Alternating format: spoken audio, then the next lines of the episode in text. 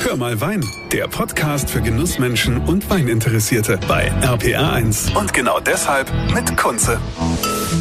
Schön, dass ihr wieder mit dabei seid hier bei Hör mal Wein. Heute geht's in die Pfalz nach Maikammer zum Weingut Faupel. Der Gerd Faupel ist da der Chef und das ja schon in der vierten Generation. Mein lieber Mann, also Gerd, wie ist das? Hat man da eine hohe Bürde, wenn man in der vierten Generation ist? Hatten es die vorher leichter oder hast du es jetzt besonders leicht? Ja, ich meine, jede Generation hat seine Hürde und äh, im Moment ist es so, der mediale Druck, der ist schon groß und alles wird ja, ähm, durch die soziale Medien aufgepauscht und äh, da muss man schon, da muss man schon fit sein. Willst du mir sagen, mit anderen Worten, geht's jetzt nicht mehr um die Qualität im Weinberg, sondern es geht nur noch um die Show? Nee, die, äh, die Qualität, die steht schon an erster Stelle, aber äh, das drumherum, äh, auch das Weingut äh, genau zu positionieren, wo man es haben möchte, das ist das, sage ich mal, wo, wo auch sehr wichtig ist. Und dafür brauchen wir natürlich eine gute Pressekritik und auch äh, die Social Medias, die spielen da eine große Rolle. Aha, das war also dieser Druck, den hatten die Generationen vorher wahrscheinlich eher nicht, ne? Nee, mein, wenn ich zurückdenke an meinen Vater, der hat äh, ein ordentliches Handwerk gemacht, das müssen wir auch noch machen, aber die haben jetzt nicht unter dem Druck äh, arbeiten müssen oder dürfen, so wie, so wie äh, meine Generation jetzt oder die Generation, die nachrückt. Wie viel Hektar bewirtschaftet ihr? 30 äh, Hektar. 30 Hektar ist ja schon ordentlich. Das ist. Ja, mir, mir, das ist schon ordentlich. Wir machen 70 Prozent weiße Trauben, 30 Prozent rote Trauben und äh, bei Weiß dominiert der Riesling und die Burgunderfamilie Sauvignon Blanc, äh, Sauvignon Blanc ist auch äh, mittlerweile äh, gar nicht mehr wegzudenken am Start und bei der rote Traube dominiert äh, der Pinot Noir, der Spätburgunder und Cabernet Sauvignon Merlot. Und von den 30 Prozent Rotwein wird die Hälfte als Rosé gekeltert und die andere Hälfte als Rotwein benefiziert. Jetzt äh, wird ja immer wieder gesagt, ja, der Riesling dominiert. Ja, wir sind ein Rieslingland hier in Rheinland-Pfalz. Aber wenn man doch mal ehrlich ist, wird wirklich der Riesling so sehr nachgefragt oder ist es nicht eher, dass die Leute mittlerweile, ich meine, überall trinken sie doch lieber Grauburgunder oder Grauburgunder wird doch ständig gesucht, geht doch ständig darum, ja, wir brauchen noch Grauburgunder, habt ihr noch was? Hier Kellerei X zu Kellerei Y, weil die Leute viel lieber Grauburgunder trinken als Riesling. Ja, aber das ist ja die, die, die Vielfalt und das Schöne, was wir bei uns in Deutschland oder auch in der Pfalz haben. Wir können frisch fruchtige Weißweine erzeugen und äh, nur Grauburgunder oder nur die Burgunderfamilie äh, zu verkosten und zu trinken, das wäre zu langweilig. Und dafür haben wir natürlich auch noch einen Spielpartner wie der Riesling, der eine ganz andere Fruchtaromatik mitbringt, so ein bisschen Zitruslimone geprägt ist und die Burgunder mehr so in die Südfruchtrichtung hingehen. Und das ist dann schon, sage ich mal, immer eine schöne Abwechslung. Ich sage immer, man isst nicht jeden Tag das Gleiche man, man, äh, man hat nicht jeden Tag die gleiche Klamotte an und dementsprechend äh, trinkt man auch nicht jeden Tag das Gleiche.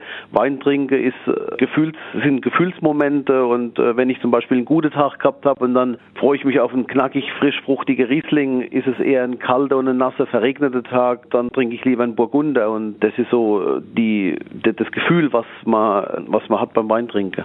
Wenn wir jetzt mal da in Maikammer uns umschauen, was haben wir denn da für Böden, die ihr da bewirtschaftet? Wir haben sehr schwere Lehmlöss- und Kalkböde, Böde, sogenannte Minuteböde. Das heißt, wenn äh, es geregnet hat, dann, dann schmiert sofort äh, von der Bewirtschaftung her.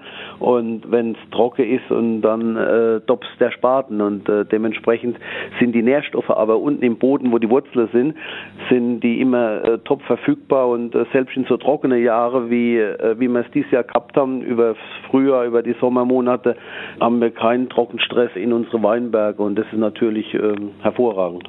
Apropos Stress, ähm, es ist doch mittlerweile gang und gäbe, oder man sagt, dass kein Weg mehr dran vorbeiführt, dass äh, die Winzer mittlerweile alle biodynamisch arbeiten müssen oder irgendwann werden müssen. Wie sieht das bei euch aus? Wir arbeiten auch in die biologische Richtung hin, sind aber nicht biozertifiziert, weil ich immer sage, äh, ich möchte noch reagieren und agieren können. Und äh, für mich persönlich ist zum Beispiel ein sensibel arbeitender äh, konventioneller Betrieb, so wie ich das praktiziere, hat für mich eine bessere Ökobilanz wie ein stur arbeitender Biobetrieb. Aber da gehen natürlich die, die Meinungen sehr weit unter der Kollege auseinander. Und ich bin aber so ein Typ, ich äh, möchte nicht vom einen Extrem ins andere Extrem kommen und somit arbeiten wir uns äh, stetig, ein bisschen langsam, aber stetig in die Bio-Richtung hin. Und wie gesagt, der, der sensibel konventionelle Weinbau ist nicht weit weg vom äh, Bio-Weinbau oder vom biodynamischen. Jetzt hast du ja vorhin äh, gesagt, dass, ähm, sagen wir mal, die Generation vor dir jetzt nicht diesen medialen Druck hatten, so äh, wie das heutzutage ist, dass man ständig bei Social Media präsent sein muss, äh, dass man ein entsprechendes Layout hat. Die ist ja da schon ein gewisser Coup gelungen. Ne? Du hast doch da diesen eigenen Wein gemacht äh, von, von Apache, die Apache 207. Ja, genau. Mit äh, Apache äh, 207 ähm, arbeite ich jetzt seit fast zwei Jahren zusammen und wir haben äh, ein leckeres Cuvée gemacht. Äh, das ist ein Cuvée von Riesling, Weißer Burgunder und Sauvignon Blanc und hat eine feine Restsüße, ist so im, bewegt sich im Feinherbe, im halbtrockenen Bereich und ist was ganz Unbegängliches, was Legeres, äh, Fruchtiges mit viel Trinkspaß. Also äh, Niederfelder heißt der ja, das ist ja quasi angespielt ja. auf äh, die Gegend, wo, wo Apache herkommt. Ähm, ja. Hat sich das, diese Zusammenarbeit, hat sich das gelohnt medial? Hast du dadurch jetzt auch mehr, mehr Wein verkauft oder hättest du da ein bisschen mehr erhofft? Nee, ich sag mal, wir sprechen ja da eine Generation an, die, die startet jetzt erst in das Wein trinken. Also das fängt so bei, äh, bei 18 an und, und äh, das, das Publikum und, und hört so bei das meiste bei 25, 28 auf. Und in der Regel äh, das eigentliche Wein trinken, das beginnt ja erst so mit äh, 25, 28, wo man bewusst dann sagt, okay, jetzt möchte ich das oder das äh, trinken und verkoste. Äh, und ähm, Dementsprechend äh, ist es auch ein bisschen ein langfristiges Projekt, äh, was wir gestartet haben. Und, äh, aber es macht Spaß, es macht Laune und äh, äh, es ist immer wieder eine neue Herausforderung.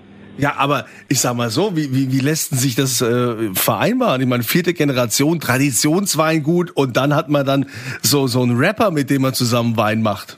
Ja, weil ich es kann. weil ich es kann. Also ich, ja, ich finde Selbstbewusstsein, das, das gehört auch immer dazu, das ist wichtig. Wie kam denn jetzt die Zusammenarbeit äh, zustande? Haben die eine Ausschreibung gemacht und haben gesagt, okay, wer uns den Wein am billigsten macht, wo wir die meiste Gewinnmarge haben, den nehmen wir oder wie kam's? Nee, ich, ich, äh, es war so, sie haben verschiedene Weingüter äh, kontaktiert, haben die auch besucht und dann ist die äh, Auswahl auf mich gefallen und äh, irgendwann war ich natürlich auch neugierig und habe dann gefragt, äh, wieso eigentlich jetzt ich? Ja. Und dann äh, ähm, als Management äh, gesagt und ähm, Apache, weil ich äh, bodenständig bin, geerdet bin, äh, ehrlich bin und ich immer gesagt habe, was möglich ist. Und ich gesagt habe, jetzt wir, wir starten mit kleinen Schritten, nicht, gehen nicht gleich in die Volle und äh, und dementsprechend ähm, haben wir das langsam aufgebaut, stabilisiert und das war der richtige Weg. Wenn du sagst, äh, ehrlich und äh, kleine Schritte nicht immer in die Volle gehen. Die meisten Weingüter wollen ja alle irgendwie ihre Handschrift äh, zeigen, indem sie sagen, das ist mein bester Wein, das ist mein sogenanntes äh, großes Gewächs. Und ähm, das ist ja aber ja nicht unbedingt der Wein, mit dem Sie Ihr tägliches äh, Butterbrotgeschäft machen, sondern und ist auch nicht unbedingt der Wein, den jetzt der Mainstream liebt. Was sind denn so die Weine? Wo, wo hast du denn jetzt Erfahrung gemacht mit deinen Weinen, wo du sagst, ähm, das, das ist Mainstream, das, das kommt bei jedem an? Ja gut, ich sage mal so, im Moment werden getrunken, wird gern getrunken die Guts- und die Ortsweine. Und äh, gerade über das Frühjahr, über den Sommer hinweg. Und äh, natürlich bewegen wir uns im Moment in eine, in eine recht schwierige Zeit äh, durch äh, den Krieg vor der Haustür. Und äh, es, es verschärft sich alles und äh, dementsprechend müssen wir natürlich auch gucken bei uns auf dem Weingut oder generell die Kollegen, dass wir ein sehr gutes Preis-Genuss-Verhältnis äh, bieten und aber auch bei uns werden die Produktionskosten werden immer höher und wir schlucken schon vieles weg, äh, weil wir nicht, weil wir einfach die Preise so nicht weitergeben könnten, wie wir müssten. Ähm, aber natürlich kommen wir auch irgendwann an eine Grenze dran, wo mir, äh, wo die Luft immer dünner wird. Und äh, ich sage aber nach wie vor, wir äh, müssen auch Weine äh, unseren Gästen anbieten unter 10 Euro. Deswegen haben wir nochmal eine eigene Linie dieses Jahr eingeführt im Gutsweinbereich. Die nennt sich Tag ein, Tag aus. Das ist was Legeres, was Frisches, was Fruchtiges, wo ich viel Trinkspaß habe. Und das bieten wir an, äh, die Flasche für 8,50, also äh, gut unter 10 Euro, ähm, dass wir auch äh, das Kundeklientel breitflächig abdecken können. Ja, das ist ja heutzutage in der Tat äh, schwierig, ne? Also gerade gerade für die Produzenten. Wie kann man einen hochwertigen Wein machen, der jetzt kein Industriewein ist und der noch unter 10 Euro zu haben ist. Ja, ich war jetzt gerade in, in Südtirol unterwegs. Ja, äh, die lachen da über, über unsere Preisgestaltung. Ne? Also bei denen geht's irgendwie dann, keine Ahnung, wenn bei uns einer irgendwie 10 Euro kostet, kostet der Wein bei denen gleich 27 oder so. Ne? Ja, ich meine, wenn ich hören Wein für 27 Euro, da wird die Luft nach oben schon sehr dünn. Irgendwann stoße ich an eine Schallgrenze, wo ich nicht mehr teurer werden kann. Wir bei uns auf dem Weingut, äh, wir bieten ein sehr gutes Preis-Genuss-Verhältnis und wenn wir mal äh, 50 Cent oder einen Euro aufschlagen und dann brechen uns nicht gleich 50 Prozent von der Kunde weg. Äh, Im Gegenteil, die sagen, äh, ich darf nicht äh, günstiger sein, sonst mache ich mich unglaubwürdig, äh, weil die Qualität und der Geschmack so gut ist. Aber alles mit Maß und Ziel. Ich sage immer, Wein trinken soll Spaß machen, soll keine Kapitalanlage sein. also Wein soll Spaß machen. Also mit Sicherheit macht dir ja auch Spaß, dann im Keller so ein bisschen zu experimentieren und ähm, vielleicht den Wein auch ein bisschen länger zu lagern. Wie, ähm, also kannst du dich da dann selbst auch ein bisschen bremsen? Bist du eher, du sagst ja, bist der bodenständige Typ, aber man will ja trotzdem auch ein bisschen experimentieren und sich auch herausfordern. Gibt es da so, so, so Premium-Weine oder Projekte von dir, wo dein Herz dran hängt? Ja, ich sag mal, äh, spannend wird's natürlich, äh, wenn wir so in die Lagengeschichte reingehen, in die Lagenweine oder was äh, bei äh, VDP-Betriebe die großen Gewächse sind, äh, läuft bei uns unter dem Label Kostbar. Und das sind dann die Rebsorten Riesling, Weißer Burgunder und Pinot Noir. Und da versuchen wir natürlich immer wieder äh, im Lagerbereich und im Premium-Top-Bereich zu experimentieren. Wir machen mit der natureigenen Hefe vergehen wir, wir reduzieren die, die Trauben am Stock, wir halbieren. Also da geben wir uns sehr, schon sehr viel Mühe, um da immer das Beste aus dem Jahrgang rauszukitzeln, was nur geht. Es gibt ja mittlerweile auch viele Weingüter, in denen ähm, quasi ja Unternehmen beteiligt sind. Ne? Also gibt es äh, entsprechende Beteiligungen, die ja. werden auch immer größer. Ist das auch so was, wo du jetzt bei der Folgegeneration oder bei der Zukunft auch äh, dir Gedanken machst, ob das Weingut überhaupt so allein eigenständig bleiben kann? Hm, gut, ich sag im Moment sind wir immer, im Moment wir so aufgestellt, dass äh, dass wir das noch wirtschaftlich äh, gut äh, stemmen können. Ähm, was aber irgendwann mal in 20 oder in 30 Jahren kommt, das kann ich jetzt heute auch noch nicht sagen, aber hat seine Vor- und seine Nachteile.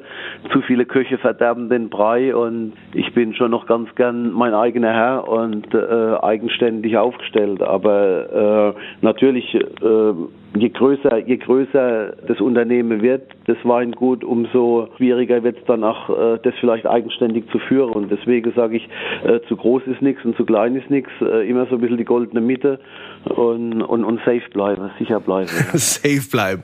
Ja, also Gerd, ich wünsche dir da weiterhin viel Erfolg, dass du diese Bodenständigkeit auch nicht verlierst. Den äh, Wein vom Weingut Vaupel verlose ich übrigens auf meiner Kunze Facebook-Seite. Ich wünsche euch äh, eine schöne Zeit, einen schönen Sonntag, eine schöne Woche und immer volle Gläser. Das war Hör mal Wein, der Podcast für Genussmenschen und Weininteressierte mit Kunze auf rpa1.de und überall, wo es Podcasts gibt.